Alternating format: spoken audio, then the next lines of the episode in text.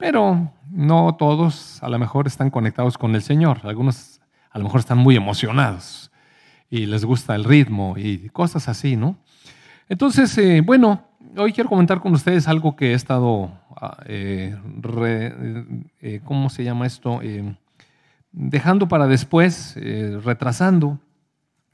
Y es la cuestión de las palabras proféticas, quizás incluso pegarlo con las visiones, un poco la visión, la profecía, de dónde surge, para qué sirve. En otras semanas, recuerden ustedes cuando expusimos la cuestión de las lenguas, veíamos que mm, las lenguas tienen su lugar eh, dentro de la iglesia. Si alguien se levanta y habla lenguas y hay alguien que interpreta, qué bueno, porque eso edifica la iglesia.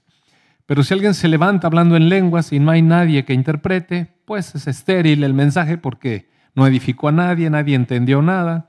Entonces la palabra nos recomienda mejor que si no hay nadie en una congregación que pueda interpretar las lenguas, mejor usemos las lenguas en nuestra oración personal, hablando con el Señor cuando tengamos que comunicarnos con Él, o en otros momentos, ¿no? Eh, quizás las lenguas son muy buenas cuando estamos en la adoración comunitaria y ya no encontramos más palabras para decirle a nuestro Dios cuando todo mundo está adorándole y alabándole, podemos soltarnos en lenguas para que nuestro espíritu alabe a nuestro Dios con cosas que ya no se nos ocurren a nosotros decir. Eh, hoy en la mañana leí hay un versículo que está al final de, yo creo que está la primera o la segunda carta a los Corintios, no me acuerdo. creo que es la segunda, no me acuerdo. Y, dice, el don inefable. Jesucristo es el don inefable de Dios. Es, un regalo. Mire que Navidad es cuestión de regalos y el don inefable. Ese, es tan, tan indescriptible que no hay palabras para, para describirlo, entonces inefable, ¿no? Así. No se puede decir, no se puede medir, no se puede describir, no hay palabras suficientes. Entonces la escritura puso el don inefable. Cristo, el don inefable para nosotros. Qué regalo de nuestro Dios tan tremendo. Y bueno, eh, esta cuestión del Espíritu Santo es otro regalo. Si usted recuerda, Juan 14, ahí el Señor Jesucristo le da gracias a Dios y, se compromete con sus discípulos de que cuando Él se vaya, que era bueno que se fuera, porque a cambio de irse Él, iba a venir el Espíritu Santo, e, ese regalo de Dios para la, para la nueva comunidad, la iglesia. Entonces el Espíritu Santo es otro don, otro regalo para la iglesia, para nosotros. Y con ello también da dones. Dones son regalos, ¿no? Son aportaciones que Dios nos da. Y parte de esos dones, bueno, son el don de lenguas y otros. Veíamos que entonces también la profecía y las visiones forman parte de esto, las sanidades, los milagros, el don de fe y tantas otras eh, manifestaciones del Espíritu, el servicio. Yo ahorita estaba sentado ahí viendo cómo Lalo se levantó a jalar esta cosa y rápidamente su hijo se levantó y juntos trajeron esta, este. No está tan, ya está, estaba muy dura, ahora ya está toda aguada después de que lo movieron, pero de todas maneras el, servicio, ¿no? Se, manifiesta, cómo se levantaron y, y sirven. Y dije, yo me hubiera parado, ¿verdad? Pero pues como no tengo el don de servicio, ahí me quedé sentado. No, la verdad es que me gustó mucho, fue muy hermoso ver cómo los dones se mueven, el don de servicio de Lalo y su hijo. También disfruté muchísimo en el momento de la alabanza cuando estaba eh, Chuy aquí, el piloto, con sus dos hijos, ¿no? Y, oye, qué hermoso, eh, la, la, familia integrada en este ministerio de artes, alabando al Señor, realmente me emocioné ver cómo nuestros hijos van siguiendo los pasos de los papás que les marcan el, rumbo para, para, alabar al Señor. Este, por ahí me dejaron una agüita, ¿me la podrías pasar? Es que, discúlpeme, pero me comí un chocolate que me dio mi nieta y ahora estoy todo atorado aquí.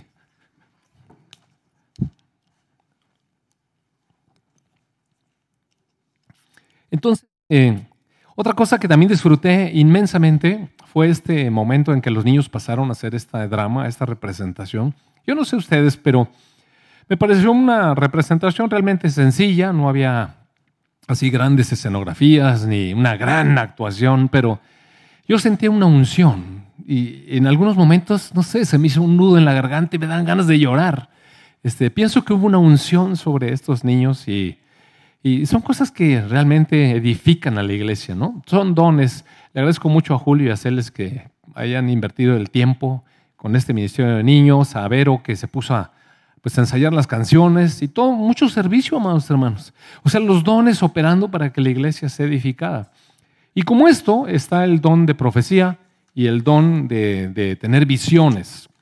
Pero, miren, no es tan simple como que la iglesia este, de pronto cerremos los ojos y lo que se nos ocurra que vimos, pasemos y lo expongamos como una visión de Dios. O alguna cosa que se nos ocurra en el corazón o en la mente, transmitirlo como una palabra profética. No es tan sencillo. La semana que viene tengo la intención de compartir con ustedes un poco acerca del tabernáculo de reunión que tenía Moisés en el desierto, de que le dio Dios para tener comunión con él pero no de manera religiosa, ni, ni tampoco tan histórica, ni tampoco tan doctrinal, sino cómo se aplica nuestra vida en la actualidad y cómo es que podemos realmente alcanzar a tocar eh, ese momento con Dios para recibir la revelación, la visión y las palabras que Dios quiere hablar con nosotros. Dios quiere comunicarse con nosotros, mire. Dios quiere comunicarse con nosotros, tanto que envió a su Hijo para restaurar la relación perdida. Y eh, entonces Él está interesado en que sí escuchemos su voz, en que veamos lo que Él nos quiere mostrar. Y si hay ministerios proféticos así muy, muy francamente bien establecidos, Lalo habló acerca de las diferencias entre el profeta, el ministerio de profecía, el espíritu de profecía y todas esas cosas que yo no voy a repetir. agradezco que, que lo haya hecho. Solamente le quiero decir, enmarcar un poco los riesgos que hay cuando uno se mueve por su cuenta, por su cuenta, en las cosas que son delicadas de, Dios. Mira, uno no puede ser irresponsable en manejarse a veces de manera, digamos, eh, eh, eh, poco cauta con cosas que son delicadas. Por ejemplo, cuando usted entra a un departamento de donde hay cristalería y trae a sus niños, allí dice anuncios, hey, cuide a sus niños, porque si lo rompe lo paga, ¿verdad? Entonces, no podemos ser descuidado con algunas cosas, hay cosas delicadas y este es un asunto delicado. Por eso siento el Señor eh, transmitir esta, digamos, estos protocolos de seguridad en el área de lo que es la profecía y quizás las visiones. Vamos a orar. Amado Padre, Gracias, Señor, porque tu palabra nos enmarca dentro de la seguridad, Señor, de la verdad. Padre, que tu Espíritu Santo ponga en nosotros revelación, entendimiento, Señor, que tu palabra muestre, Señor, lo que tú quieres enseñarnos. Asiéntala en nuestro corazón, afírmala, Padre, en el nombre de tu Hijo Jesús. Amén. Miren, le voy a leer primero, cuando hablamos de profecías, eh, todos esperamos una palabra tremenda, ¿verdad? quisiéramos oír que, nos van a decir cosas muy buenas. Y no siempre es así, a veces sí. Hay palabras muy bonitas que nos dan mucho ánimo. De hecho, el espíritu este de profecía, como ustedes leían allá en Corintios, dice que la profecía es útil en la iglesia para exhortar, para consolar, para animar, para instruir. Por eso es la palabra profética. Pero también, eventualmente, trae mensajes Ahí es donde empieza a estar más delicado, porque cuando leemos la palabra, por ejemplo, y, vamos a suponer que estamos platicando con una, una muchacha que tiene algún conflicto en su hogar.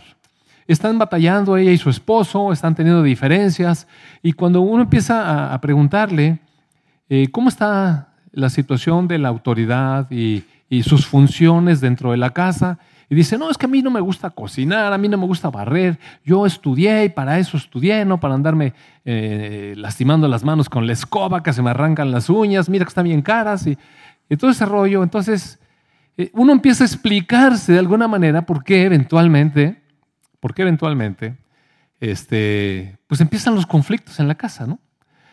Y de pronto, cuando está platicando con ella, quizás venga al corazón de nosotros, cualquiera del que estemos platicando, un versículo que nos viene a la mente y pudiéramos decirle, eh, mira, ¿sabes qué?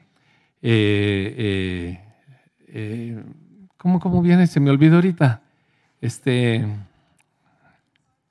la mujer sabia edifica su casa. Entonces es sabia, porque si no edificas tu casa, dice que serás como una necia, que ella misma va a destruir su casa. Entonces, es una palabra, ¿no? No, no estoy haciendo referencia a nadie, ni es indirecta para nadie. Si usted se compró sus uñas nuevas, mire, disfrútelas este fin de semana. Y no hay ningún problema con las uñas, ¿no? No que estoy diciendo eso. Lo que estoy diciendo es cómo es que de repente puede venir una palabra para animar a alguien a cambiar su actitud a exhortarle, a animarle, a consolarle, o cuando alguien está pasando por una situación que dice, es que con esta situación sí de plano no puedo. Entonces viene a nosotros eh, el recuerdo de una palabra, por ejemplo, eh, donde dice Filipenses 4:13, ¿se acuerdan? Todo lo puedo en Cristo que me fortalece, hasta versito hace. Entonces, uno le dice, mira, ¿sabes qué? En Cristo todo lo puedes porque Él nos fortalece en el tiempo de la debilidad, en el tiempo de la aflicción. Y eso es una palabra profética, es el espíritu profecía moviéndose y trayendo a la persona. Eh, está bien hacerlo así porque uno conoce la palabra. Ahí está la verdad de Dios. El Espíritu Santo recuerda la palabra. Y mire, muchas de las cosas que, le decimos a la gente, lo mejor, con más seguridad, es que sea de la palabra. Eso es lo, digamos, más seguridad. Pero eso no quiere decir que porque está en la palabra, tiene que atribuirse a esa persona específicamente en ese momento, ¿verdad? Por ejemplo, vamos a suponer que una persona llega a usted y dice, ¿sabes qué? Ya no sé qué hacer, la verdad, ya no aguanto a mi mujer o a mi, a mi esposo, no sé qué. Y en eso usted se acuerda de un versículo donde dice, Judas se ahorcó. Y le dice, no, mira, tengo la solución para tu vida. Entonces, no, todo lo que viene en la escritura se aplica a esa persona en ese momento, ¿no? Ni, tampoco usted le puede decir que eh, alguien se está quejando de su trabajo, de su jefe, y decirle, mira, él es faraón y a ti te va a sacar de ahí como sacó a Israel de Egipto. Pérese, calmado. Porque se nos ocurren cosas, sí se nos ocurren cosas. Entonces existe una gran diferencia entre la palabra profética que viene de Dios, porque realmente la profecía es Dios hablando. ¿Y no le parece a usted eso una gran responsabilidad? Dios hablando. O sea, es como cuando alguien dice, le dice a otra persona que usted dijo tal cosa. ¿No le molesta? ¿No le molestaría? Que llegara y dijera, oye, a mí me dijo don Lupito que quitaras tu carcacha de ahí ya estacionada, que nomás está estorbando. Y luego, oiga, ¿por qué le dijo eso, don Lupito? No, yo no le dije. Pues sí se enojaría, ¿verdad? Yo no le dije eso, oiga.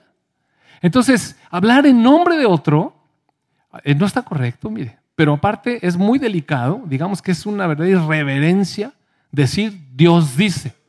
Si no dijo, amados hermanos. Es una irreverencia, es tomar el lugar de, del Espíritu Santo, es tomar el lugar de, de Dios. ¿Cómo cree usted? Entonces necesitamos ser muy cautelosos con lo de la palabra profética. Le voy a leer unas palabras proféticas que fueron verdad y que se cumplieron para que entendamos también cómo es un poco esto de la profecía, porque cuando cuando queremos eh, las palabras proféticas que llegan a nuestra vida, nada más queremos oír puras cosas buenas, casi, casi que como el horóscopo, ¿no? Hoy tendrás un gran día, resplandece sobre ti. Y resulta que leíste que no era Capricornio, ¿no? Y entonces cosas así, no es esto, mire, no es horóscopos, esto no es horóscopos, ni son adivinanzas tampoco. Si me acompaña, por favor, al libro de los Hechos, eh, capítulo 11, le voy a leer una palabra profética. Dice en el verso 27. Bueno, este, no, déjame darle el contexto. Vamos a, ver desde el versículo 25. Dice, fue Bernabé a Tarso para buscar a Saulo y cuando lo halló, lo trajo a Antioquía. Entonces vemos aquí una historia donde una persona que se llama Bernabé fue a buscar al apóstol Pablo, que en aquel entonces todavía no le cambiaban el nombre, se llamaba Saulo todavía, y lo trajo para Antioquía y se congregaron allí todo un año en esa iglesia, con la iglesia. Ahí estuvieron Saulo y Bernabé con la iglesia de Antioquía y enseñaron a mucha gente. Y a los discípulos se les llamó cristianos por primera vez en Antioquía. En aquellos días, unos profetas descendieron de Jerusalén a Antioquía. Y levantándose uno de ellos, llamado Ágabo, daba a entender por el Espíritu que vendría una gran hambre en toda la tierra habitada. Imagínense, están en la iglesia y de repente este hombre Ágabo dice, hermanos, siento del Señor decirles esto. Va a venir una gran hambre, sobre todo Tamaulipas, en los próximos años. Y, ah, ¿quién quiere esa palabra profética? Oiga? ¿Verdad que no nos gusta? Esa no nos gusta. Pero dice, lo cual sucedió. O sea, sí fue cierto. Sí se cumplió. Entonces era una palabra profética. ¿Y, cuál fue la edificación que trajo esta palabra? Dice, oiga, qué palabra tan horrible. Pero mire, si usted continúa, dice, entonces los discípulos, cada uno, conforme a lo que tenía, determinaron enviar socorro a los hermanos que habitaban en Judea. O sea, la cosa estaba de la patada. ¿Y para qué sirvió esa palabra profética de que va a venir el hambre? ¿Para asustar a la gente? No, mire. E inmediatamente el Espíritu Santo trabajó en los corazones de las personas para hacer una recolección. Sabes que hay hermanos en necesidad. Y todos no tuvieron que hacer este, eh, ¿cómo les diré? Presión y andar ahí con chantajes. Y si tú les das a los hermanos 100 veces más, se te va a llenar la bolsa. No, hombre, eso no está. E, ese es el problema, más hermanos. Sino que el Espíritu Santo movió los corazones. Dijeron, va a haber hambre, vamos a ayudar a nuestros hermanos en Judea. Y se recolectó y lo hicieron, lo cual en efecto hicieron, verso 30, enviando a los ancianos por mano de Bernabé y de Saulo. Entonces, ¿verdad que fue edificante para la iglesia?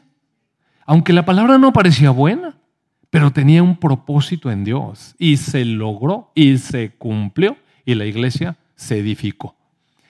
¿Qué pasó? Llevaron y dieron. ¿Y eso qué fue bueno? ¿Para los de Judea o para los de Antioquía? Pues para los dos, porque para los de Judea le resolvió el problema de la necesidad.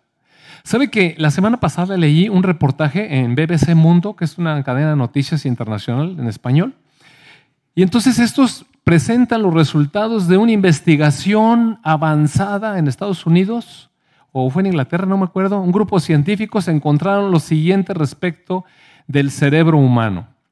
Resulta que a propósito de todas estas cosas que pasan, donde vienen las fiestas y hay regalos y toda la cosa, ¿qué cree que descubrieron esta gente?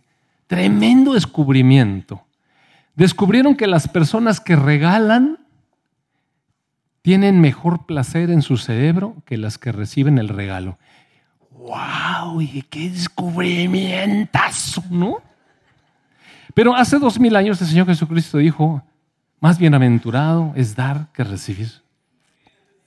Y hubieran ido allá, estaba escrito hace mucho. Pero pues bueno, imagínense qué descubrimiento, ¿no?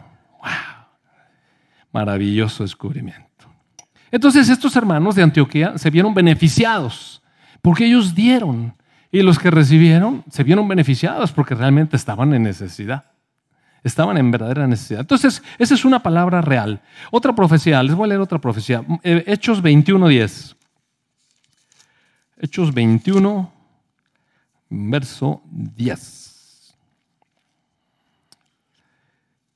Bueno, mejor les voy al contexto desde el verso 8. Al otro día, bueno, otro día, salieron Pablo y los que con él estábamos, obviamente, ¿recuerda usted? El libro de los Hechos lo escribió Lucas, entonces si, dice estábamos, quiere decir que él estaba, ¿no? Fuimos a Cesarea y entrando en casa de Felipe, el evangelista, que era uno de los siete, posamos con él, se quedaron ahí en su casa. Este tenía cuatro hijas doncellas que profetizaban. Eso está muy bueno, porque mire, aquí nos enseña la escritura que profetizar pueden hacerlo los hombres y las mujeres. Y está bien. Felipe era evangelista, tenía ese don tremendo y tenía cuatro hijas y las cuatro profetizaban. Entonces, la escritura nos enseña que en profecía no hay diferencia. Para efectos de la iglesia pueden profetizar los hombres y las mujeres. Y permaneciendo nosotros ahí algunos días, descendió de Judea un profeta llamado Ágabo. Oiga, este aparece en todas las. Yo no sé si es el mismo, la verdad no sé eso. Pero ese profeta, que yo no creo que sea el mismo, vino eh, a vernos y tomó el cinto de Pablo, o sea, le quitó el cinto a Pablo, y luego se lo amarró en los pies y lo amarró las manos y le dijo, esto dice el Espíritu Santo. Oiga, mire qué palabra. Fíjese bien. No dice yo creo. No, no, con una certeza. Esto dice el Espíritu Santo. Así atarán los judíos en Jerusalén al varón de quien es este cinto, y le entregarán en manos de los gentiles. ¡Wow! ¿Qué palabra profética? ¿A quién le gustaría una palabra profética? Ahora que vayas a Brownsville, te van a agarrar ahí, Jorge, en la mera frontera, y te van a meter unos cuatro días ahí con todos los hondureños. Órale. Y cosas así. O sea, nadie quiere esa palabra, oiga. ¿Quién quiere? Al oír esto, le rogamos nosotros, los de aquel lugar, no, oye, no vayas a ir a Jerusalén. ¿No estás viendo la, advertencia del Espíritu Santo? Entonces Pablo respondió, dice, ¿qué hacen ahí llorando y quebrantándome el corazón? Porque yo estoy dispuesto no solo a ser atado, más aún a morir en Jerusalén por el nombre del Señor Jesús. ¡Wow! Entonces las palabras proféticas Mira, aquí hay muchas cosas que se pueden, eh, se pueden sacar. En primer lugar, nosotros podemos decir, pues si le está diciendo eso, ¿qué tiene que hacer? Pues no ir, ¿verdad? Pero mire, esa es una interpretación y ese es otro problema con la profecía. Porque cuando Dios nos anuncia una cosa, eso no quiere decir que tenemos que dar nuestra interpretación. ¿Le dijo esto para que no fuera o para que sí fuera? No, no le dijo para que no, solamente le dijo lo que iba a pasar. No le dijo que no fuera. Nosotros diríamos, no te vayas por ahí. Como cuando, ¿no, les ha pasado aquí cuando de repente hay una balacera, te hablan por teléfono, no vayas a pasar por ahí porque acaban de balacear. Pues ya balacearon. O sea, ya se fueron. ¿Verdad? Está muy peligroso, no pases por ahí. Entonces, ¿por dónde me voy? ¿Por, por dónde no hay balazos? Pues, ¿cómo crees? ¿Verdad? Entonces nosotros cuando viene una palabra de advertencia como esa, enseguida nos cuidamos a nosotros mismos. ¿Sí se fija? Le acomodamos como nos conviene. La palabra profeta la buscamos como nos conviene. Por ejemplo, esta palabra profética que vimos hace ratito. Va a haber una gran hambre en Tamaulipas. Ah, me voy a Puebla. Vámonos a Puebla. Ahí sí hay comida, mire o no sé a dónde, ¿verdad? Eh, es que enseguida la acomodamos a nuestra conveniencia carnal. Y las palabras proféticas deben ser emitidas en el Espíritu, deben ser tomadas en el Espíritu, deben ser discernidas en el Espíritu y buscar lo que Dios quiere decirnos en el Espíritu, amados hermanos. Porque si no empezamos con... Y luego peor, cuando el que da la palabra profética ya tuvo su propia interpretación y quiere que el otro haga de acuerdo a lo que yo pienso que debe ser. Todo eso es producto de la carne, mire. Entonces debe ser en el espíritu. Entonces dijo Pablo, yo estoy dispuesto no solamente a estar atado, sino a morir en Jerusalén por el nombre del Señor Jesús. Y dice el verso 14, y como no le pudimos persuadir, o sea, Pablo era un terco de primera. ¿Era terco de primera? No, él tenía un llamado para ir a Jerusalén. Solamente el Señor le dijo, ahora que vayas, te van a atar. Y te van a poner una tunda, pero bueno, para que sepas. Para que sepas. Uno a veces piensa que porque está haciendo la obra de Dios, uno va a llegar allá y le van a poner una alfombra roja. Hermano, pase. Usted viene en el nombre de nuestro Señor Jesucristo. Por favor, es un embajador del cielo. ¿verdad? Es que mire, esa es la carne, ¿ve? ¿Ve cómo se contamina? Viene la palabra profética y nosotros rápido nos subimos no sé dónde, ¿verdad? Pero Pablo dijo, no, yo voy a ir. Y no le pudimos persuadir. Desistimos mejor y le dijimos, bueno, que se haga la voluntad del Señor. Ándale, ándale. Muy bien, que se haga la voluntad del Señor, ¿verdad? Entonces tú sabes si vas a Bronzeville, no sé. Entonces, después de esos días, hechos los preparativos, subimos a Jerusalén. Y bueno, ya viene otras cosas, ¿no? luego le leen todo el capítulo, porque si no, me voy a, extraviar. Eh, esos dos son palabras reales, verdaderas. Eh, le quiero platicar otras interesantes. Mire, déjeme ir a Lucas, Evangelio de Lucas.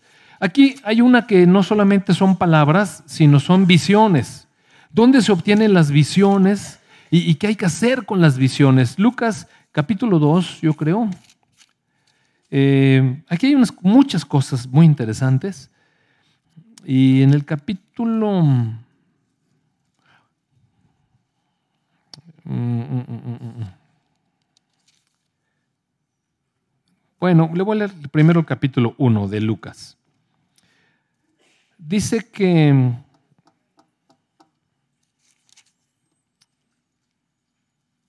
¿Dónde estará eso? Pues ya no sé dónde está. Bueno, se lo voy a platicar porque no me acuerdo dónde está. Eh, Zacarías fue el papá de Juan el Bautista. Entonces Zacarías de pronto eh, recibe en suertes, él era sacerdote y le toca entrar al lugar santo. Y, y entra al lugar santo. 167. Ya ve por qué es muy bueno los sermones. Nada. Sí, ahí está, pero es, es cuando Zacarías profetizó. Sino cuando tuvo el anuncio. Pues es antes, ¿no? ¿Ya ven? Ya sé, está en el 1, 12, 1, 8. Aconteció que ejerciendo Zacarías el sacerdocio, eh, Lucas 1.8, estaba Zacarías en el sacerdocio delante de Dios según el orden de su clase y conforme a la costumbre del sacerdocio, le tocó en suerte ofrecer el, el incienso, tuvo que entrar al santuario del Señor y toda la multitud estaba afuera orando, porque la gente oraba cuando el sacerdote entraba a la presencia de Dios, y se le apareció un ángel del Señor puesto en pie a la derecha del altar del incienso. Y se turbó Zacarías al verle y le sobrecogió temor. Oiga, ¿cómo cree que no? ¿Se imagina que se le aparezca un ángel? Pero de Davis, no que se lo imagine, que se le aparezca en serio. Pues claro que se turbó y, y le dio miedo y dijo, ay Diosito, ahora sí. Pero el ángel le dijo, Zacarías, no temas. ¿Sabe que cuando son cosas de Dios y nos atemorizan, Dios siempre nos tranquiliza? Siempre nos tranquiliza, siempre nos tranquiliza. Eh, yo recuerdo cuando llegué, cuando entregué mi vida al Señor aquella noche que estaba yo orando y, el Señor me empezó a mostrar con visiones y visiones la condición de, mi alma y cómo, cómo mi, futuro era el infierno porque me trajo, así me reveló en una película mi vida y cuál era, no como yo quería, pensaba que era así. Entonces me empezó a entrar mucho miedo y dije, me voy a ir al infierno y empecé a llorar de verdad. Y sabe que la primera palabra que oí del Señor me dijo, no tengas miedo, no temas. Wow. Mire, yo no había leído esa palabra aquí, pues yo era incredulote. Pero me acuerdo de esas palabras, no temas. Ah, es que viene de Dios. Cuando Dios nos presenta sus cosas grandiosas es, no temas, no temas. Tu oración ha sido oída.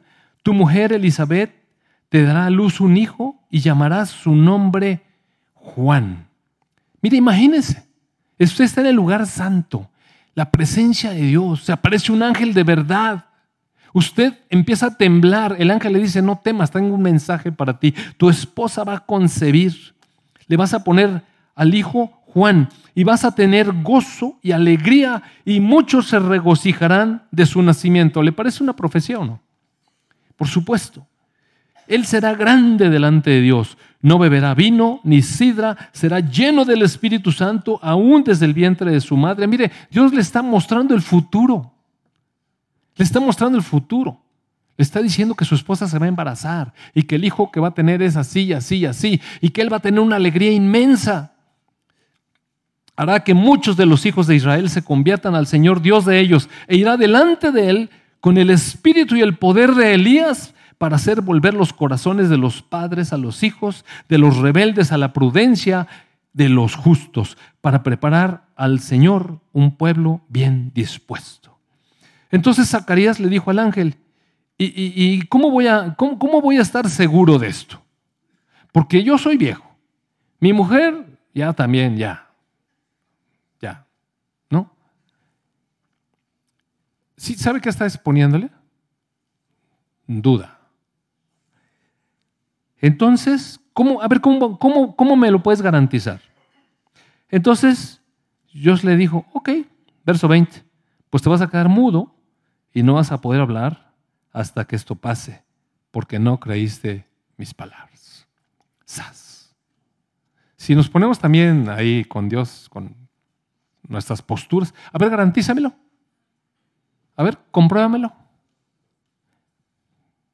Cuando es de Dios, amados, es de Dios. Cuando es de Dios, es de Dios. Bueno, el hombre se quedó así y todo pasó y él volvió a hablar y nació el hijo y fue eh, Juan el Bautista. Total, después viene el anuncio a María, que va a ser la mamá del Señor Jesucristo y que va a concebir, etcétera. Todos ustedes saben todo eso. Pero después quiero leerles en donde eh, viene el Señor Jesucristo nace y a los ocho días, es el capítulo 2 de Lucas, dice, se cumplieron ocho días, verso 21, capítulo 2 de Lucas, verso 21. Cumplidos, gracias, Fabre.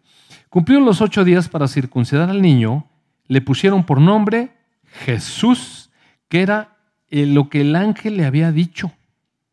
¿Se fija?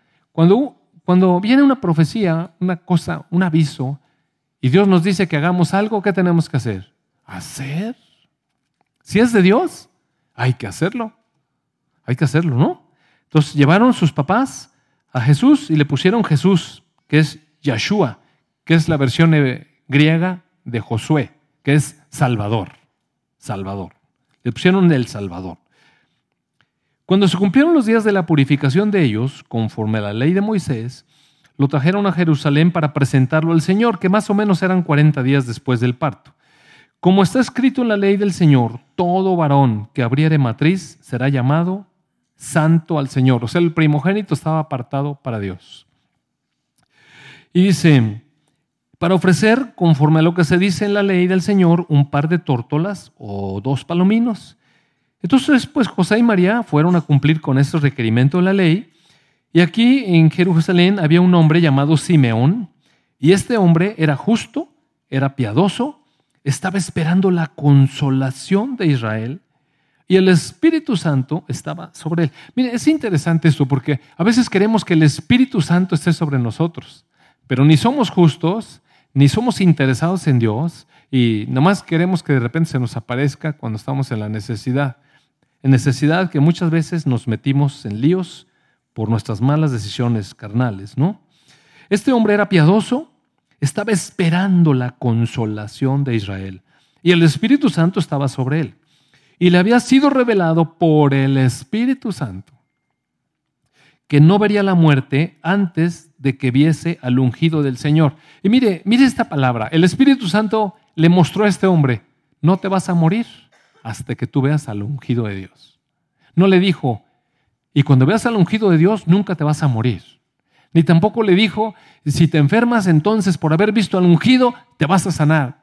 Ni cosas como después nosotros le hacemos interpretaciones. Lo que el Espíritu le puso convicción es, no te vas a morir hasta que no veas al Mesías. Eso es, eso es lo que el Espíritu Santo le mostró. Y movido por el Espíritu, ¿cómo fue que fue al templo? Porque el Espíritu Santo lo llevó. Esto es muy importante, cómo nos movemos.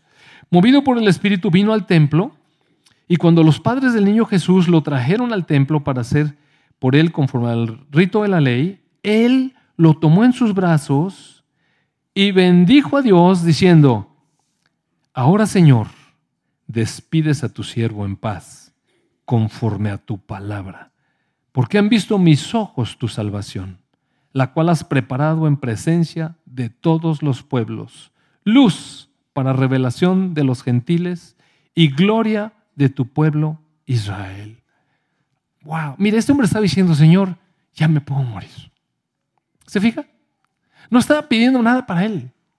Solamente tenía la alegría de que él era la salvación del pueblo de Israel. Era un hombre que amaba a la nación de Dios. Era un hombre que estaba esperando la gloria de Dios. Y Dios se lo concedió. Él dijo, Señor, ya la vi.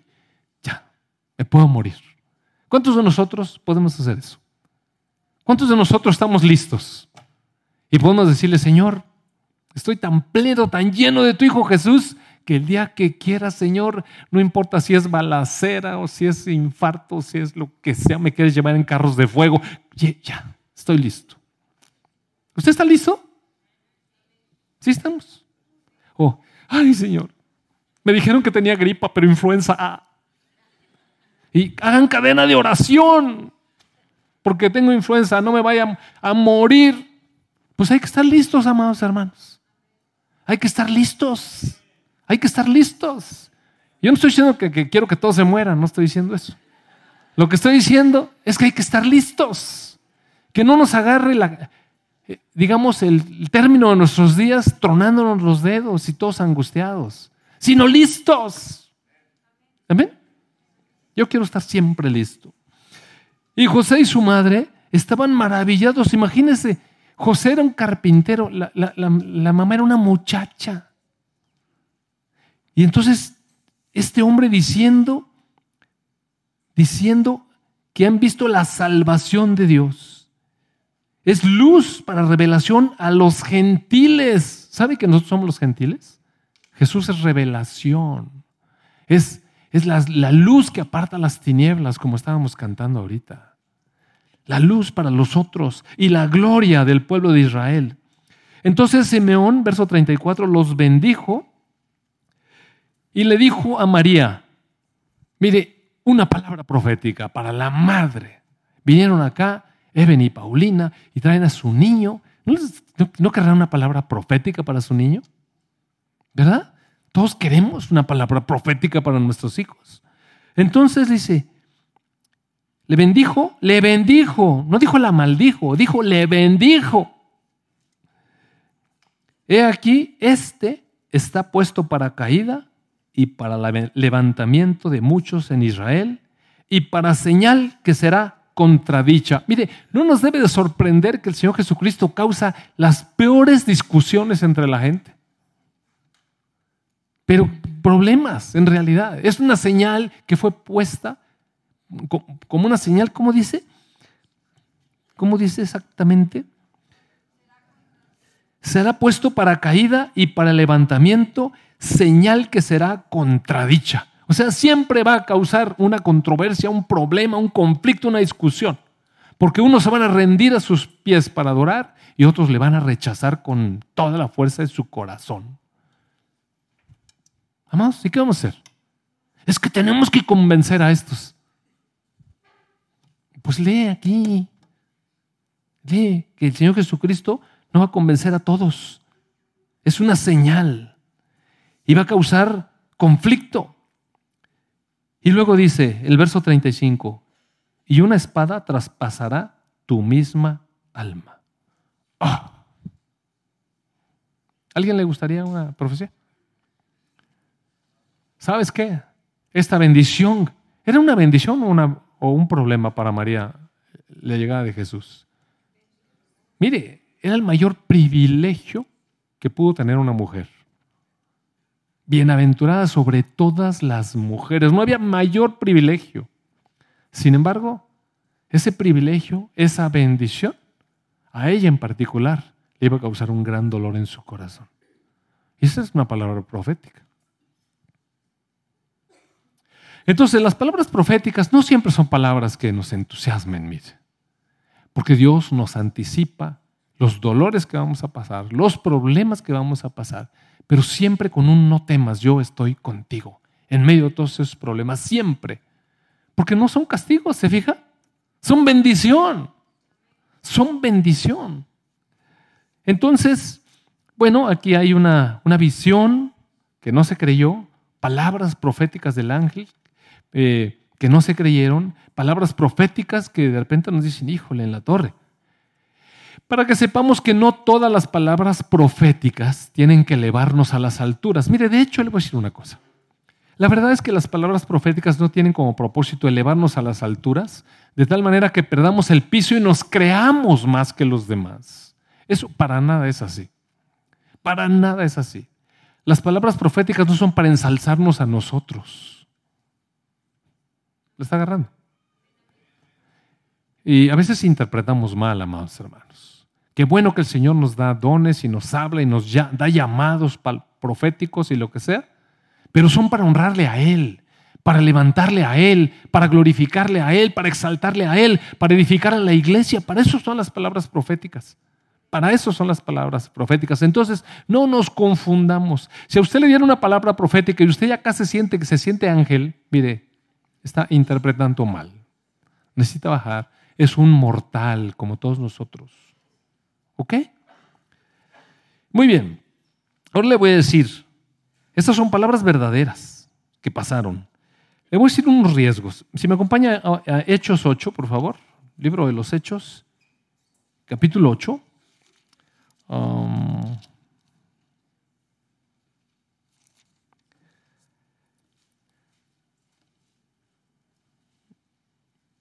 en el verso 5, vamos a leer, dice, Felipe descendió a la ciudad de Samaria y les predicaba a Cristo.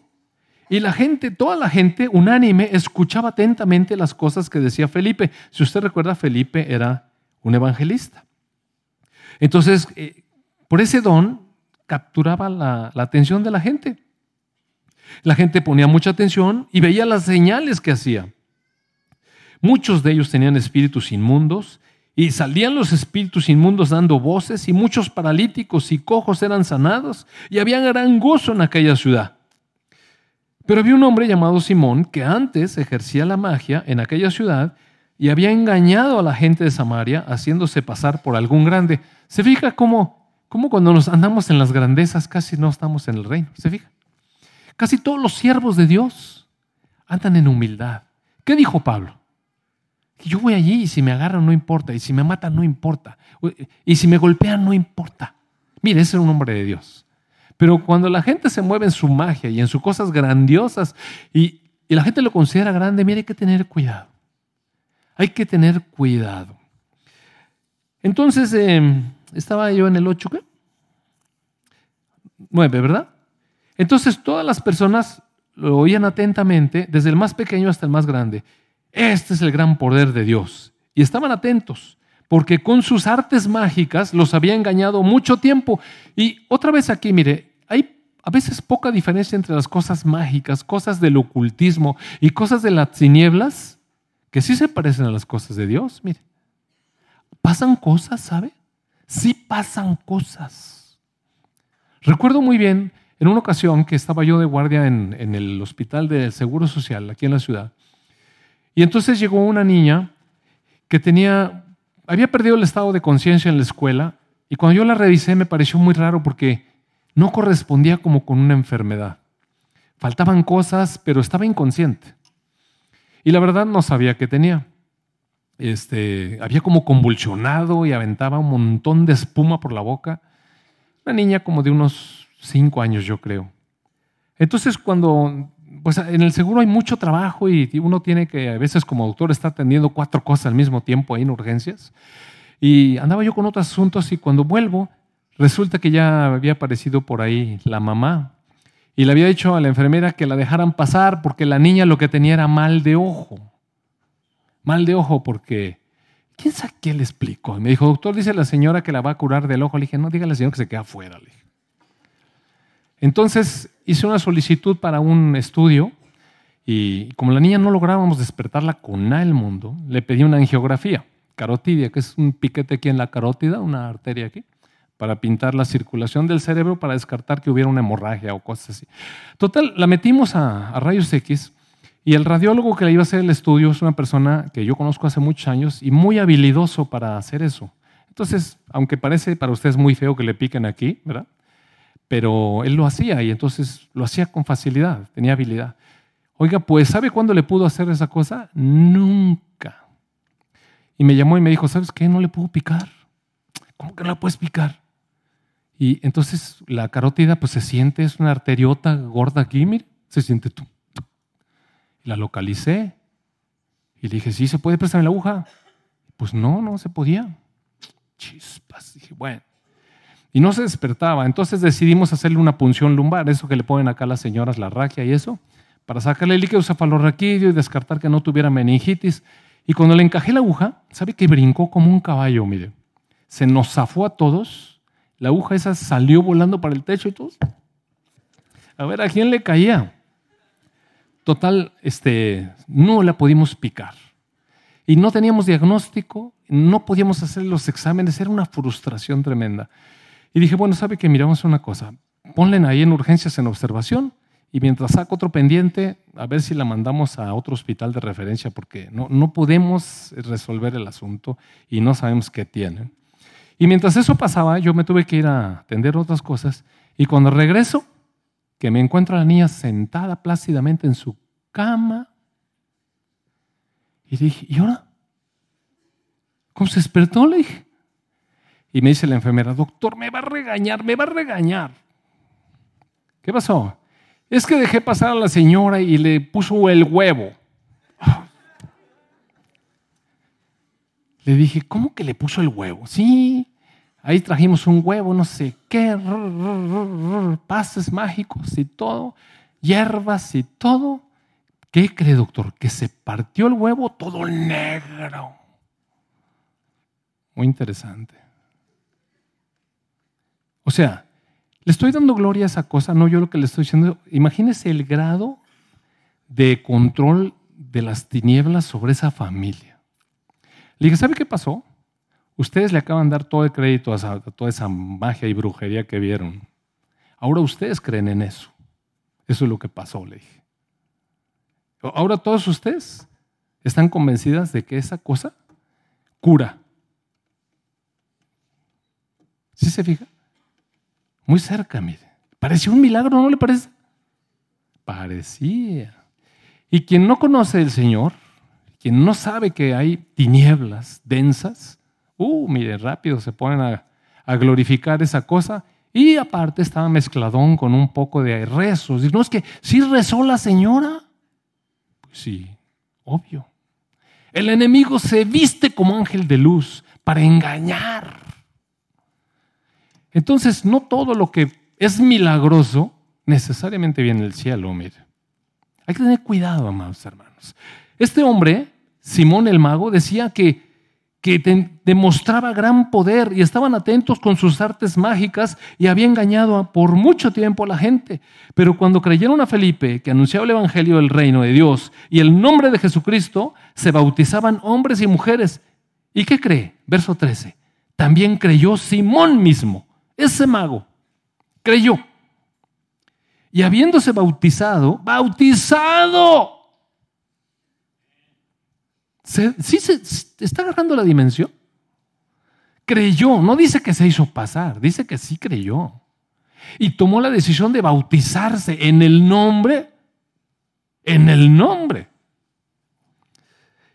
Estaba siempre con Felipe. Se bautizó, es más, hizo discípulo de Felipe y estaba siempre con Felipe, viendo las señales y los grandes milagros que se hacían y estaba, dijo, ah, este sí es poder. Estaba atónito, no lo podía creer. Cuando los apóstoles que estaban en Jerusalén oyeron que Samaria había recibido la palabra, enviaron allá a Pedro y a Juan, los cuales vinieron y oraron por ellos para que recibieran el Espíritu Santo, porque aún no había descendido sobre ninguno de ellos, sino solamente habían sido bautizados en el nombre, en el nombre de Jesús. Y mire, esto, bueno, aquí es un paréntesis. Aquí era muy importante, era muy, muy importante. ¿Por qué no habían recibido el Espíritu Santo? Algunas personas empiezan a poner que las personas pueden recibir al, al Señor Jesucristo en su corazón, pero no tener el Espíritu Santo con base en esta escritura. Y mire, este fue un momento muy especial. Samaria, si usted se acuerda, Samaria era odiada por los judíos. Entonces, si ellos hubieran tenido ese bautismo allá y su onda allá, Samaria hubiera caminado como una iglesia independiente de la iglesia de Judea. Y Dios necesitaba juntarlos a los dos como una sola iglesia. Necesitaba, era importante que fuera Pedro a confirmar que era la misma única iglesia. Es un momento especial. Por eso el Señor retuvo, retuvo la, caída del Espíritu Santo, la entrada del Espíritu Santo. Bueno, cierro mi paréntesis. Fueron para allá Pedro y Juan, la iglesia los mandó. En el verso 15 dice, cuando vinieron, oraron por ellos para que recibieran el Espíritu Santo. Aún no había descendido sobre ninguno de ellos. Verso 17. Entonces les imponían las manos y recibían, recibían el Espíritu Santo. Qué importante que la gente viera que era una sola iglesia, la misma iglesia de Judea, la misma iglesia de Samaria, y todos estaban unidos. Eran uno solo. Cuando vio Simón que por la imposición de las manos de los apóstoles se daba el Espíritu Santo, entonces les ofreció money. Y les dijo, oigan, yo, yo también quiero ese poder para que cualquiera que a quien yo imponga las manos reciba el Espíritu Santo. Entonces Pedro le dijo, mire, Pedro no lo conocía, Pedro nada más había llegado. Y le dijo, tu dinero perezca contigo, porque has pensado que el don de Dios se obtiene con dinero. No tienes tú parte ni suerte en este asunto, porque tu corazón no es recto delante de Dios. Oiga, qué regañiza tan horripilante. Y es que, amados hermanos, a veces cuando vemos, cuando vemos las manifestaciones poderosas de Dios, las sanidades, cuando vemos que alguien ora por alguien y se sana y alguien profetiza, mire, es muy, es muy tentador para nuestro corazón querer, porque nosotros también queremos ser importantes, porque yo quiero ser importante. Y queremos estar por encima de las personas. ¿Sabe que eh, esta semana estuve yo pensando algo y el Señor me reveló? En una ocasión fui con un siervo de Dios, siervo de Dios, estábamos en un desayuno y hacía un desayuno normal, oiga, yo soy una persona normal. Entonces estábamos desayunando y de pronto llegaron ahí unos futbolistas, unos futbolistas, pues gente importante ahí en la cosa del deporte, ¿no? Entonces, este, ya ven que llegan los futbolistas y todas las muchachas. Y entonces, ¿qué pasa, no? Entonces, eh, pues ellos comiendo huevo con estilo y todo. Y cuando ya nos íbamos, dice, dice este hombre, varón de Dios, me dice, ¿sabes qué? Espérame, espérame tantito. Y se regresó y dice, voy a orar por ellos. Y fue a su mesa y les dijo, este, ¿me permiten orar por ustedes? Y dijeron, pues sí, a lo mejor así ganamos. Dios quiera, ¿no? Total, les permitió. ¿Y sabe qué? Empezó a orar por ellos, empezó a orar por ellos y en poner las manos y todo el rollo. Y bueno, luego ya nos fuimos y yo me quedé pensando en el carro, a mí no se me hubiera ocurrido hacer esa onda, ¿no? Porque a mí no se me ocurren esas cosas, Señor. Este, y ahí quedó, la verdad es que ahí quedó.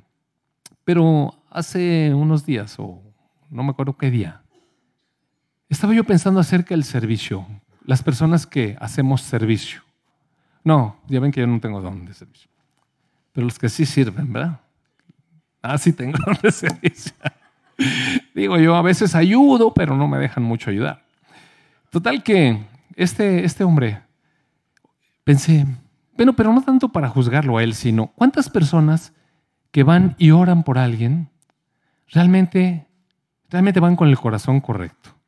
Porque sabe que orar por alguien le da a uno un, sentimiento de superioridad? ¿Sí o no? Voy a orar por ti. Tú estás abajo, yo estoy arriba. Entonces, salgo de ahí casi, así, casi flotando, ¿no? Y el otro se me queda viendo. Wow. Entonces es delicado. Mire, es que mire el diablo, amados hermanos, el diablo es tremendo, mire, captura nuestro corazón.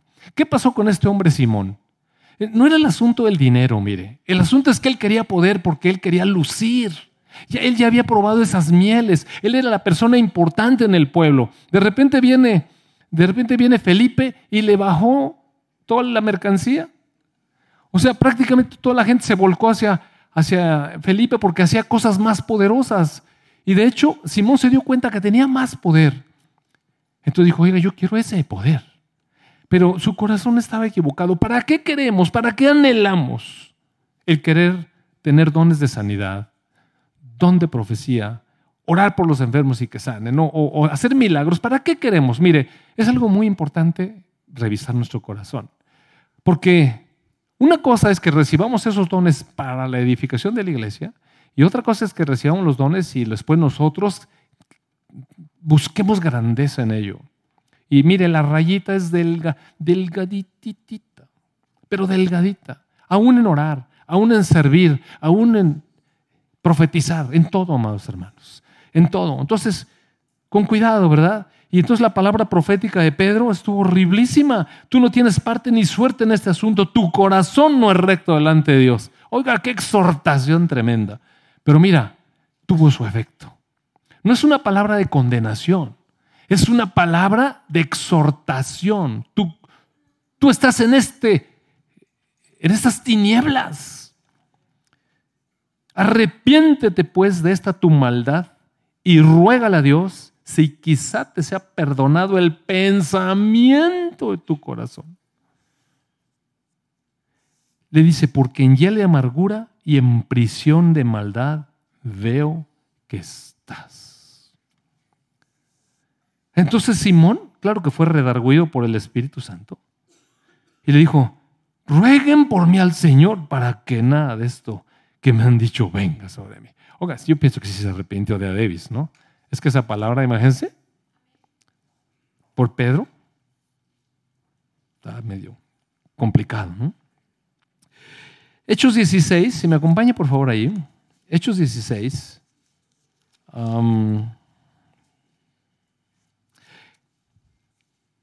En el verso 16 dice, aconteció que mientras íbamos a la oración, qué bueno que estos hombres se la pasaban en cosas de Dios, ¿verdad? Nos salió al encuentro una muchacha que tenía espíritu de adivinación. Bueno, mire, aquí dice, hace la aclaración la escritura que la muchacha tenía espíritu de adivinación, pero de momento vamos a, vamos a quitar esa frase. Aconteció que mientras íbamos a la oración nos, nos salió al encuentro una muchacha. En el verso 17 dice, esta siguiendo a Pablo y a nosotros, otra vez me imagino que iba Lucas, daba voces y estaba diciendo, estos hombres son siervos del Dios Altísimo, quienes les anuncian el camino de salvación. ¿Usted encuentra algún problema en esa frase? No, al contrario, qué padre, ¿verdad? Imagínese ir por la calle, vamos llegando a la iglesia y que de repente aparezca una y nos diga, yo vengo abrazando a mi hermano Luis, platicando, y de repente aparece alguien y dice, estos hombres son siervos del Altísimo que anuncian el camino de salvación. Ah, qué palabra profética, Señor. ¿Cómo me ve la gente? Esta ni la conozco. Y mira cómo me ve, ¿no? Me estás hablando. Y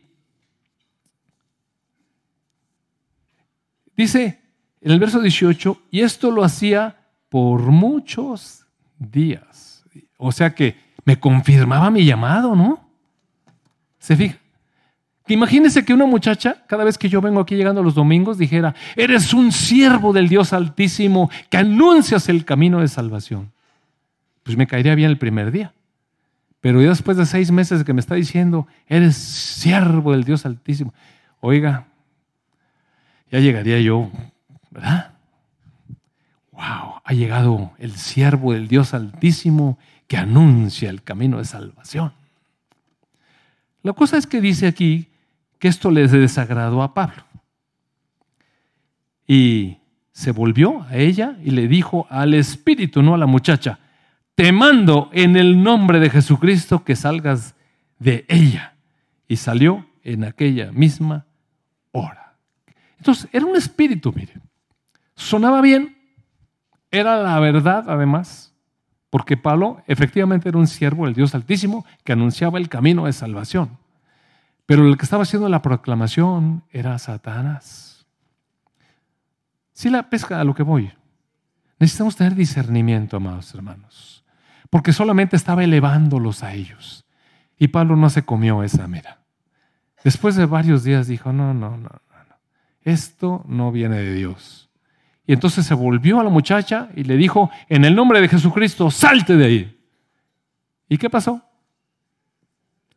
Terrible, mire, porque el espíritu que tenía, que era un espíritu de adivinación, si nos regresamos ahora sí al verso 16, le daba gran ganancia a sus amos porque estaba siempre adivinando. Entonces en el verso 19 dice, pero viendo sus amos que había salido la esperanza de su ganancia, Miren que acabó tan bonito la palabra reprensión de un espíritu satánico de Pablo.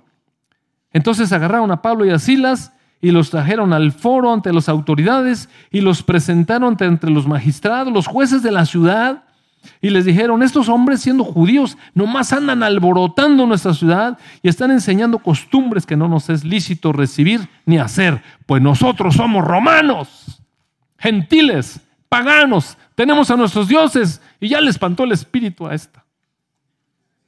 Que son costumbres que no tenemos nosotros. Pues claro que no tienen.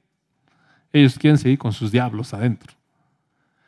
Pero sí ve, yo quiero que vaya viendo cuáles son los resultados de la obra de Dios. Mira el resultado para la obra de Dios con Pablo y Silas. ¿Qué pasó? Acabaron arrestados, oiga. Los siervos del Dios Altísimo que anuncian el camino de salvación. Entonces, no nos podemos comer todas las profecías y necesitamos discernirlas. Y necesitamos revisar nuestros corazones. Y necesitamos revisar los corazones de quien nos dice. Y necesitamos tener un entendimiento sobrenatural de a dónde va a llevar Dios la cosa. No se trata nomás de estar soltando palabras ahí que a lo mejor ni son de Dios. A lo mejor peor que eso, vienen del enemigo. Entonces, no es tan simple. Estos son los caminos de protección. Son los protocolos de protección. Le voy a leer por último algo. Lucas capítulo 10, por favor. Indudablemente, ahora, no estoy con esto diciendo que no hay que profetizar, ¿eh? No, no estoy diciendo. La escritura claramente nos dice que deberíamos todos de desear lenguas, el don de lenguas para hablar con Dios. Pero sobre todo, que profeticéis. Y dice Pablo, yo quisiera que todos hablaran lenguas, pero más que profetizaran, yo quiero eso. Pero nada más que ir con, el corazón correcto. No debemos ir con el corazón de, que si yo profetizo voy a estar por encima de los demás, que le ando adivinando el futuro de los demás, que estoy por encima de él, que le doy dirección a su vida. Porque ese es el riesgo. A veces la gente que se mueve en profecía quiere que el otro haga y controlar. O sea, mire, ¿cómo hay que cuidar el corazón, amados hermanos? ¿Cuánto hay que cuidar? Sobre toda cosa guardada, guarda tu corazón sobre toda cosa guardada, guardas tu corazón. Y los dones a veces los deseamos con un corazón equivocado. miren, no funciona así bien. Nos metemos en un serio problema cuando andamos caminando o buscando los dones con el corazón equivocado. Resulta que en el capítulo 10 de Lucas, en el verso, esto ya lo había leído yo la, vez pasada, pero se los voy a volver a repetir porque tiene otro enfoque. En el verso 2 dice, que Jesús les decía, la mies a la verdad es mucha, mas los obreros pocos. Por tanto, ruegan al Señor de la mies que envíe, que envíe obreros a su mies. O sea, hay mucho trabajo en la iglesia, necesitamos más gente involucrada. ¿Y sabe qué? Necesitamos orar para que cada vez más personas participen, porque hay mucho trabajo. Vayan, he aquí que yo los envío como corderos en medio de lobos. Y hablé de eso en alguna ocasión. No lleven bolsa, ni alforja, ni calzado, y no saluden a nadie en el camino, no se distraigan pues. En cualquier casa donde le entraren, primero digan paz a esta casa. Y si hubiera allí algún hijo de paz, su paz reposará sobre él. Y si no, su paz se volverá a ustedes. Y posen en aquella misma casa, comiendo y bebiendo lo que les den, porque el obrero es digno de su salario. No se pasen de casa en casa. A ver, hoy aquí está muy puro tamal todas las veces. Mejor ya vamos a con el vecino. No, no, no. Mire, un obrero que sale de Dios tiene tener un corazón sencillo. Lo que me den está bien, gracias Señor. Bendigo el alimento, ¿no? En cualquier ciudad donde entren y les reciban, coman lo que les pongan por delante y sanen a los enfermos que en ella haya y díganles, se ha acercado a ustedes el reino de Dios. Entonces, mire, Jesús trae un mensaje muy sencillo. Les dijo, vayan, posen, transmitan su paz. Y el mensaje es este, el reino de los cielos está cerca. Este es el, este es el mensaje. Y si hay algún enfermo, oren. Y, y va a sanar. ¿Por qué va a sanar? ¿Por qué va a sanar el enfermo? Porque Jesús dijo. Es que esa es la cosa. A veces nosotros vemos un enfermo y nosotros queremos que sane. Pero Jesús le dijo, ve, oramos por los enfermos. ¿Tenemos que orar por todos los enfermos? Dice, si hay enfermo, va a sanar. ¿A dónde? A donde te recibieron en su casa. ¿Por qué? ¿Por qué va a sanar? Porque Jesús dijo, si a mí el Señor me dice, ora por Él, yo oro por Él. Y si el Señor me dice, Él va a sanar, Él va a sanar. Hace unos meses le comentaba yo el otro día al grupo de oración aquí, el jueves creo, que hace unos meses yo aquí en el púlpito les dije, que oyendo una canción, cuando el Señor dijo que Él lo volvería a hacer, recuerda, mi nieta estaba muy enferma entonces y, y el Señor me dijo, y lo volveré a hacer. Porque Él había sanado a Masud hace veintitantos años. Y me dijo, y lo voy a volver a hacer. Y yo pasé todo emocionado. Claro, cuando Dios te habla una cosa, te agarra la emoción. Y dije, ¿sabe qué? El Señor me dijo que lo voy a volver a hacer. Y hace dos domingos esa canción la volvieron a cantar. O hace domingo pasado, ¿no? Y el Señor me acordó. ¿Te acuerdas? Y sabe que le di gracias y lloré. Y, lo compartí con mis hermanos en, la oración porque son testimonios. Cuando Dios dice, lo voy a hacer. Lo hace, amados hermanos. Mire, si Él dice, lo hace. El problema es cuando nosotros le queremos torcer la mano y que, que di que sí. No, así no es. Es, ve a esa casa y ora por el enfermo y sanará. Porque Jesús dijo. Sanará porque Jesús dijo. Esa es la cuestión. Por eso sanó. No porque voy yo. Sanó porque Jesús dijo. Mas en cualquier lugar donde entren y no lo reciban, salgan. Salgan. Ustedes no son el Espíritu Santo. Si el Espíritu Santo le habló a esas personas, ¿se acuerda que lo que les leí de Levítico 4 la vez pasada? Si cometiste un pecado y luego te das cuenta que cometiste el pecado, ¿quién le convenció? El Espíritu Santo. Entonces, el Espíritu Santo tiene que ir haciendo esa labor. Si el Espíritu Santo no despierta en las personas esta convicción de pecado, esta necesidad de un Salvador, nosotros no los vamos a poder convencer con ningún argumento. Miren, no debemos de pelear. Llegamos ahí a veces a pelear.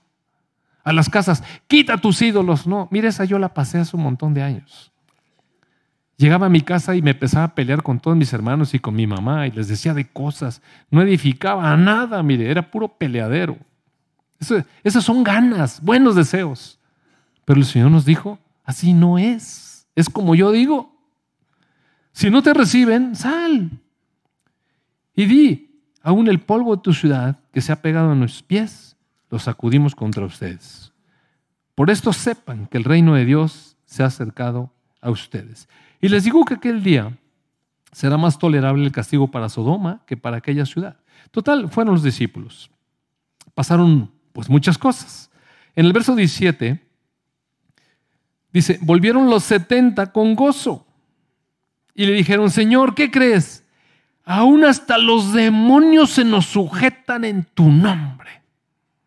Hasta los demonios se nos sujetan en tu nombre. Y Jesús les dijo, yo veía a Satanás caer del cielo como un rayo. He aquí, les doy potestad de hollar serpientes y escorpiones y sobre toda fuerza del enemigo y nada los dañará. Qué bueno, cuando Dios nos capacita, cuando Dios nos habilita, cuando Dios nos pondera. Qué bueno que Dios nos da poder y nos dice, estás encima de la fuerza del enemigo. Estás encima de la fuerza del enemigo. ¿Por qué cree que tenemos autoridad sobre el enemigo? ¿Porque estamos guapos? ¿Porque vamos con mucha seguridad? ¿Por qué cree que tenemos? Porque Jesús dijo. ¿Sí? Sino Jesús no nos dice, mire, no hay que hacer. Les doy potestad, potestad, poder para hollar serpientes, para hollar escorpiones y sobre toda la fuerza del enemigo y nada los va a dañar. Amados hermanos, esto es una palabra que a veces los cristianos yo no sé dónde ponemos. Ahí tenemos miedo. ¿Y si nos echa una maldición? ¿Y si esto? Y si el diablo, pues bueno, ¿tú en qué equipo juegas o qué? Os he dado poder, potestad para hollar serpientes y escorpiones y sobre toda fuerza del enemigo y nada los dañará. Ahora, ¿eso significa que no vamos a tener problemas? ¿Usted cree que Pablo no sabía eso? ¿Usted cree que Pablo decía, voy a caminar encima de los romanos y no me van a poder agarrar nunca? ¿Por qué? Mire, esa es una mala interpretación de la palabra profética del Señor Jesucristo. Nada os dañará es espiritualmente. De eso está hablando. No es nunca se te va a descomponer tu carro, nunca. Nunca ninguna llanta se te va a ponchar. Mire, eso no dijo. Y luego viene una aclaración. Esta aclaración está tremenda y con esto quiero cerrar. Pero no se regocijen de que los espíritus se sujetan. No se regocijen de que pueden dar una palabra profética. No se regocijen de que sanaron un enfermo. No se regocijen de que hablaron en lenguas. No se regocijen de los regalitos. Regocíjense de que sus nombres están escritos en el cielo. Amén. Mire, amén. Porque si nos distraemos, entonces nos embobamos con los regalos. Entonces bajamos la mirada y entonces empezamos a caminar en tinieblas. Déjeme leerle una palabra. Mire, esta palabra profética me la encontré en mi saco, este saco. Estaba en mi closet, ¿ve? Y tiene fecha 22 de mayo del 2016. Me la encontré hoy. ¿No le parece que poco casual, no? Porque el saco me lo he puesto muchas veces. Y me encontré esta palabra hace dos años. Le voy a leer la palabra que es una visión con una palabra profética. No tiene nombre, alguien me la dio, así es que no sé quién la escribió. Pero no importa, qué bueno que no tiene nombre. Dice, caminaba parte de la iglesia, esta iglesia, por un camino, pero veían oscuridad, caminaban muy despacio, palpando por dónde caminar. La gente sabía que ese era el camino pero querían caminar solos. Creían que así se podía. Esa es la visión. Ahora la palabra dice, Dios dice, hay que levantar la vista al cielo. Busquen la luz que les va a mostrar el camino y caminarán con libertad. Eso significa esto. Porque si nosotros nos empezamos a perder en los dones que tenemos, en lo que Dios nos dio, en lo que podemos hacer, ¿sabe qué? Eso es caminar en tinieblas. Es empezar a poner los ojos en la gente y en nosotros. Eso es muy peligroso. Lo mejor es levantar los ojos al cielo. ¿De qué nos vamos a regocijar? De que Jesús es nuestro Rey, de que Jesús es nuestro Salvador, de que Él vive, de que Él está en la gloria, de que Él es Dios, de que lo podemos amar, de que lo podemos exaltar, lo que hoy hicimos, amados. Si en medio de nuestro caminar, con nuestros ojos levantados, exaltándole a Él, a su nombre sea la gloria y solamente a su nombre sea la gloria. Porque si no empezamos a tener glorias nosotros, glorias personales, y eso es muy peligroso, amados hermanos. Si nos mantenemos con la vista donde debemos mantenerla, mire, el Señor nos va a llevar por sendas de justicia, por camino de verdad, por el camino de la luz. Si en medio de eso pasan sanidades, bendito sea Dios. Y pasan sanidades porque Él quiere. Si en medio de ellos sanan personas, bendito sea Dios porque Él quiso, mire. Si en medio de ello nosotros dimos una palabra profética y se cumplió, bendito sea Dios. Él sea bendito. No nosotros. No nosotros, Señor. A tu nombre sea la gloria. Amén, amén, amén. Vamos a orar. Padre bueno, gracias Señor porque somos tus hijos, Señor, y nos has dado con tu Hijo Jesús todas las demás cosas. Padre, nos has enriquecido en tu Espíritu, Señor. Has limpiado nuestra vida, Señor, con la sangre de tu Hijo Jesús. Nos has dado lugar de honor, Señor. Nos has justificado, nos has santificado, nos has glorificado con Jesús. Estamos sentados a tu diestra, Padre, en los lugares celestiales, en el Espíritu, Señor. Y sin embargo, Padre, caminamos por esta tierra. Y queremos caminar por ella, Señor, en humildad, reconociendo que tú eres Dios reconociendo nuestra condición y nuestra necesidad de ti. Amado Padre, que te glorifiquemos siempre, que le demos lugar a nuestro Señor Jesús, que te busquemos día con día, Padre, y que las cosas que ocurran, Señor, sean para tu gloria por siempre. Amén, amén, amén.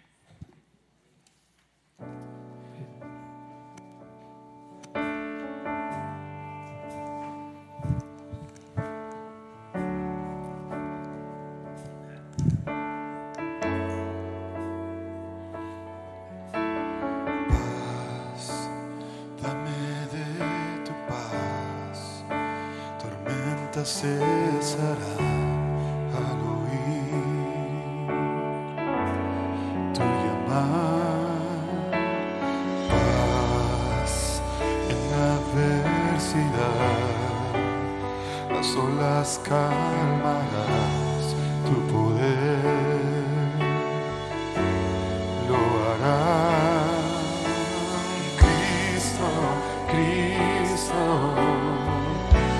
Oscuridad temblante, Cristo, Cristo, no temeré.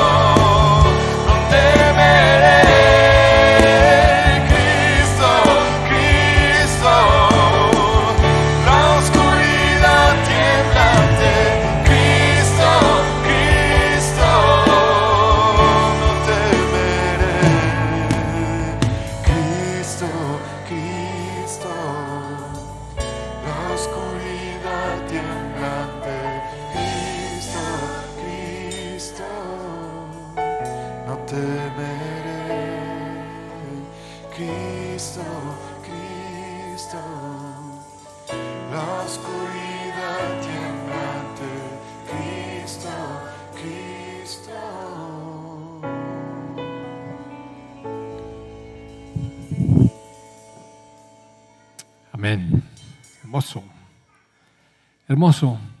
La semana que entra eh, eh, pretendo transmitir una enseñanza de cómo encontrar realmente el lugar de, de recibir la palabra, de recibir la visión y tener la certeza, de tener la certeza en nuestro corazón de que viene de Dios. Para no, para, por un lado, no tener temor de recibir las palabras y poderlas dar, sino tener certeza. Nada más una certeza así de Dios, ¿verdad? No que nos inhiba, sino que nos enseñe y que nos instruya. Pues amados hermanos, entonces eh, pasen una hermosa Navidad, un abrazo a todos. Dios les bendiga, disfruten a su familia y transmitan esta paz con la que Dios nos ha bendecido. Dios les bendiga, bonita semana. días son estos